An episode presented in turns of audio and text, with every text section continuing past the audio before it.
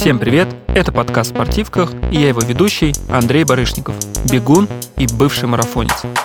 И в новом эпизоде я поделюсь с вами страшными, возможно, но правдивыми историями о том, как я получал какие-либо травмы и сделаю это с целью, чтобы предостеречь вас, чтобы вы до такого себя не доводили, поэтому каждую новую историю я буду начинать с совета, а дальше уже буду рассказывать. Поехали.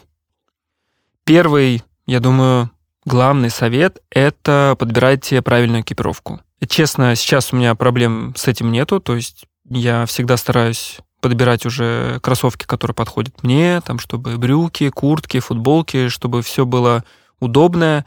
Но раньше в детстве, я помню, конечно, все было совсем иначе, потому что, во-первых, я думаю, что не было возможности именно даже найти зачастую какие-то кроссовки. Кто знает, тот поймет, когда там, не знаю, там в нулевые, чтобы найти обувь, нужно было ехать там, не знаю, какой-нибудь в единственный магазин на Измайловской и там э, покупать себе хорошие кроссовки. И, не знаю, почти со всей экипировкой так было. А второе, это, конечно, деньги. Ну, то есть, мне кажется, что сейчас кроссовки стоят, например, очень дорого. А тогда они тоже стоили недешево, если не было денег, если, мне кажется, даже еще это иногда не только вопрос денег, но и вопрос каких-то приоритетов, что ты думал, да, и так нормально сойдет. Э, в общем, так думать не стоило. Поэтому я до лет, мне кажется, 17 бегал в чем попало. Бегал по лесу там то в бутсах футбольных, то просто в каких-то футзальных шиповках. Тренировки я бегал в тех же бутсах. Представьте, там я уже на тот момент все равно набегал какой-то объем, километров 100, там, в 15-16 лет, ну, я был такой, что да, мне было скучно, и я много бегал. Это прям была проблема, и причем дошло до того, что я дважды получил перелом в ноге. Если быть конкретными, то в стопе. И все это произошло из-за не то что неправильно подобранные обуви, а обувь, которая вообще для бега не подходила. То есть это были какие-то, не знаю, самые дешевые кроссовки. А, если вы помните, такие там, не знаю, были обувные магазины, где куча-куча коробок, на них там стоят ботинки. Я думаю, что они сейчас существуют, но я, честно скажу, давно таких не был. Там я как раз и мне родители покупали какие-то кроссовки, я им сам даже не, то, что, знаете, там, вот родители, это все. Да нет, я сам им не мог объяснить, что зачем нужна обувь. Мне покупали, я в ней бегал, как бы, ну и нормально. И в итоге я бегал в кроссовках, у которой не было подошвы, ну, такой вот, который может там амортизировать. И я так набегался, что вот заработал перелом. Причем я даже до конца не понял сначала, что это был перелом. У меня просто началась супер резкая боль в ноге, в стопе. Я подумал, что, ну, как обычно, там связочка, пару дней отдохнуть, все пройдет не проходило, я поехал на соревнования, э, да, настолько был молод и горяч, что со слом, с переломом в ноге. Я поехал на соревнования, там попробовал бежать несколько дней, ничего не получилось, додумался перевязать э, бинтом ногу так, чтобы просто эти косточки не ходили, и у меня получилось. Я даже попал в призы на соревнованиях. Причем, чтобы не думать, что я был настолько отважен, мы даже съездили в не помню, как это называется, а, ну, приемный покой, в общем, к врачу, чтобы сделать снимок. Но врач тогда потрогал мою ногу и сказал, да какой перелом, все нормально, ничего страшного. Мы такие подумали, ну, значит, правда, если он говорит, ничего нету. В общем, так я бегал-бегал, и потом через месяц оно, похоже, само заросло. Я, понятное дело, не поменял обувь, пошел играть в футбол после тренировки и заработал второй перелом. Там уже боль была настолько мощной, что даже не знаю, что было очень больно. Причем до смешного в этот раз уже тренер не поверил, что у меня перелом. Они подумали, что я хочу отлынивать тренировок, хотя, мне кажется, меня за этим никогда не замечали. Но после этого я уже просто сказал, что все, там и я, и отец мой сказал, что мы точно едем делать снимок. То есть меня забрали с сбора заранее, потому что мы поняли, что, ну, как бы ситуация какая-то патовая, остается там месяца полтора до первенства России, нужно готовиться все равно, нужно понять, в чем проблема, или переставать тренироваться, или как-то лечить это. Мы уже поехали все в больницу с намерением, даже если скажут, что ничего страшного делать снимок, сделали снимок, и там-то как раз и подтвердилось, что у меня был первый перелом в июне, и потом в костной шишке еще второй перелом. После этого, да, у меня был как раз период реабилитации, и, к счастью, все зажило. Но урок такой. Экипировка может э, довести, вот, правда, до каких-то страшных травм. То есть та же обувью можно повредить как и колени, так и вот стопу, так и спину. Это все очень сильно взаимосвязано. И даже когда вы подбираете себе те же шорты и футболку, особенно соревнования, тоже стоит уделять этому вниманию, потому что натереть э, во время забега себе экипировкой так, чтобы это мешало вам бежать, причем это можно так натереть, что вам просто придется сойти, и вы не сможете как продолжать соревнования. Поэтому да, экипировка — это важно. Второй совет, который горький опыт меня научил, или не знаю, как там правильно сказать, это читайте инструкцию всегда на препаратах, которые вы используете. Причем речь даже про витамины. Я думаю, что многие, конечно, знают, что у витамин есть определенная доза, э, то есть там нужно прочитать, прям там, не знаю, там одна капсула в день. И если вы будете есть больше, первое, возможно, что это будет просто впустую, потому что это все будет вымываться. Второе, можно еще и проблем схлопотать. Кроме того, что идеально вообще сначала делать э, анализы и смотреть там, что у вас там с кровью, каких там витаминов вам не хватает, какие нужны. Даже если вы вам лень это, и вы просто хотите какие-то витамины поесть там перед сезоном или вот там зимой, Ох, правда, читайте прям инструкцию, что там написано, потому что моя история, не буду ее в красках описывать, но, в общем, в какой-то момент я так загнался по своему весу, мне кажется, это была моя попытка перехода в легкую атлетику, я тогда загнался, как я уже и сказал, с весом. Я понял, что вешу слишком много, ну, по сравнению с атлетами. Там, знаете, такой лесной человек пришел в манеж. Вот, и мне, ну, фактически мне на это указывали, что нужно что-то делать. Я начал там пытаться какие-то диеты при этом, ну, активно тренировался. В итоге начал еще есть всякие таблетки, элькарнитин. И я переел элькарнитин до такой степени, что у меня я не знаю, как это правильно сказать, но, наверное, как-то открылась язва. В общем, перед Новым годом я не поехал праздновать вместе с друзьями, а поехал прямиком в больницу, потому что боль была настолько мощной, что я просто, да не то что встать не мог, я лежать не мог нормально. И мне делали гастроскопию, по-моему, так называется. Короче, когда камеру пихают. И тогда-то мне и сказали, что проблемки есть, надо их лечить.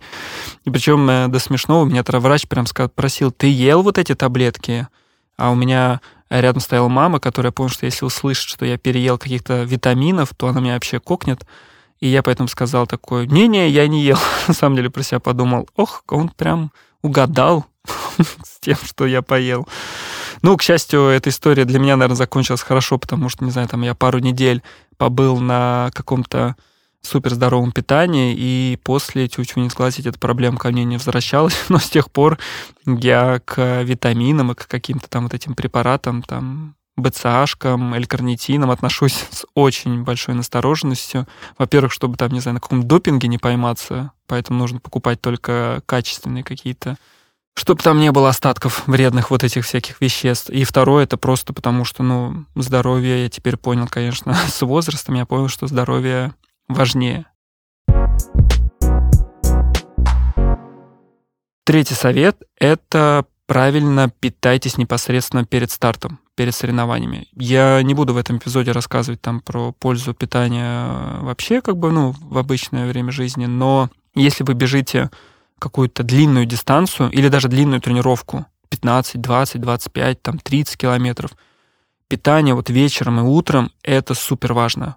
Честно скажу, сейчас это звучит для меня как-то, думаешь, ну, блин, логично, конечно, что питание там перед стартом важно, но, поверьте, когда мне было лет 20, я вообще не понимал этого, и часто мог просто забывать поесть, выходить таким образом на старт, и это, конечно, не травма, но я доводил себя до того, что вот я просто падал от бессилия в лесу, то есть это не то, что вы так красиво прибежали и после финиша Э, ложитесь э, на землю, что вот вы устали и выложились. Нет, у меня доходило до того, что я просто где-то посередине дистанции, не знаю, сначала бежал, потом бежал помедленней, потом шел, а потом понимал, что у меня даже сил нет идти, и я просто садился, и вот пару раз даже дошло до того, что мне приходилось лежать. Я там через какое-то время вставал и еле-еле как-то доходил до старта финиша, уже, понятное дело, с целью просто, не знаю, там, не то, что там не быть, дисквалифицировано, просто дойти. И там меня однажды, никогда не забуду, как меня накормили вареньем и вернули к жизни. Это, наверное, был просто человек мой спаситель. Вот, так что сейчас, когда у меня, там, не знаю, длительность или соревнование, я вечером прям вот эта углеводная загрузка, понимаю, что это очень важно. Просто я из тех людей, что утром, там, не знаю, позавтракать в 6 утра мне сложно, поэтому я вот с вечера наедаюсь, и, к счастью, теперь давным-давно уже таких проблем не было, и надеюсь, как бы и дальше не будет.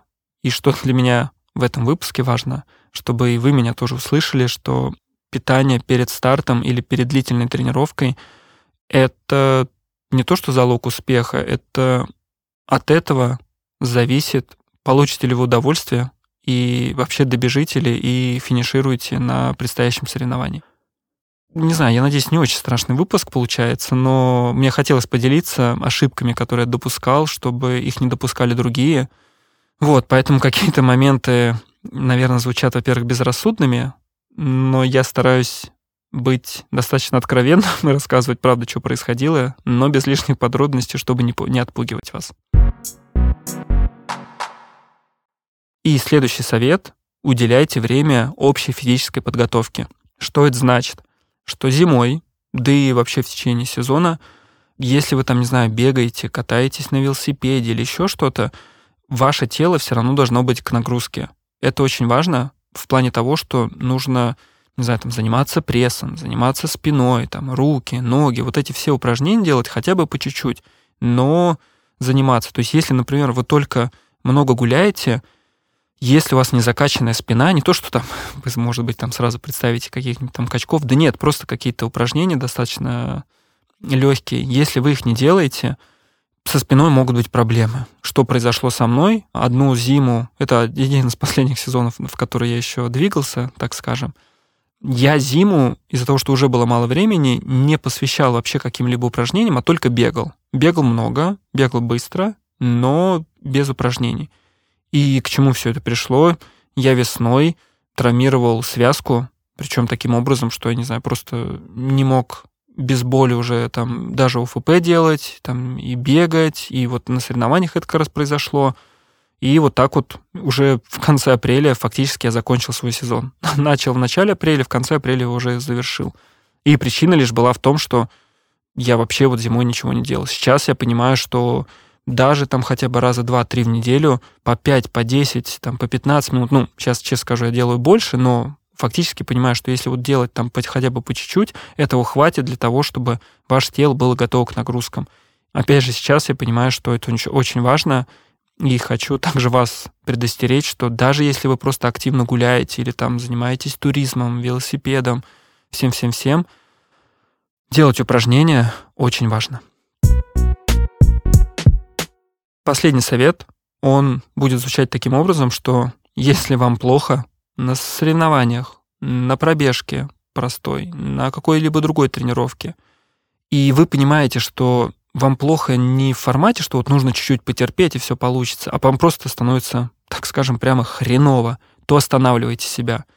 Э, потому что, честно скажу, меня всегда учили, не знаю, что это за школа такая, но меня учили что там, не знаю, терпи до конца, там, тот, кто сошел, тут неудачник и, и так далее. Там, к счастью, потом вот я там встретил там, нового тренера, там, Дима Митяева, который мне как раз наоборот вообще сказал, что, парень, если ты стартовал на марафоне и понимаешь, что тебе на километр 10-15 уже плохо, и ты не тянешь этот целевой темп, можешь смело сходить, потому что лучше сойти, потренироваться и выйти на следующий старт, уже показать результат, который тебе нужен а терпеть в этом режиме, там, не знаю, 42,2 километра, то ты результат не покажешь, ну, потому что если тебе в самом начале дистанции стало плохо, там, дальше, честно скажу, зачастую хорошего не жди. Но и восстанавливаться ты будешь там несколько месяцев, то есть, ну, фактически пропускать сезон. Поэтому такой человек появился в моей спортивной жизни не так рано, поэтому раньше вот у меня всегда была установка, нужно терпеть, нужно прям вот идти до конца. И однажды я вот бежал спортивное ориентирование. Там была достаточно длинная дистанция, мне кажется, километров 18-20. Ну, то есть по лесу это довольно много для меня было. И что произошло? У меня начала болеть паховая связка. Я подумал, что, блин, там остается, не знаю, там 5 километров. Вот это то самое, там нужно терпеть. У меня получится. Если я сойду, мне скажут, что я, не знаю, там сопляк, тебе ничего не получится и больше, если так будешь всегда сходить. Ну и что я сделал? Я конечно, дотерпел эти 5 километров через какую-то жуткую боль. И к чему все это привело? Я не смог после этого ходить несколько недель. То есть я прям помню, мне кажется, у меня в голове картинка осталась, как я не могу ногу поднимать, и я ее просто затаскиваю по лестнице, когда мне нужно было на электричку идти. И в итоге даже сейчас, вот если я зимой как раз там не занимаюсь закачкой этих связок, они проявляют себя и начинают болеть. То есть мне сейчас вот, как я понимаю, до конца жизни нужно будет всегда уделять очень много времени этой связке, там хорошо ее разминать, готовить, чтобы эта боль не возвращалась ко мне. Получил ее, как я и сказал, что просто из-за своей дурости, что, не знаю, мне показалось, что нужно вот финишировать, причем как вы понимаете, результат Ретара высокий не показал, потому что, ну, я 5 километров добегал вот с болью, там ни о каких там, не знаю, призах уже речи не шло.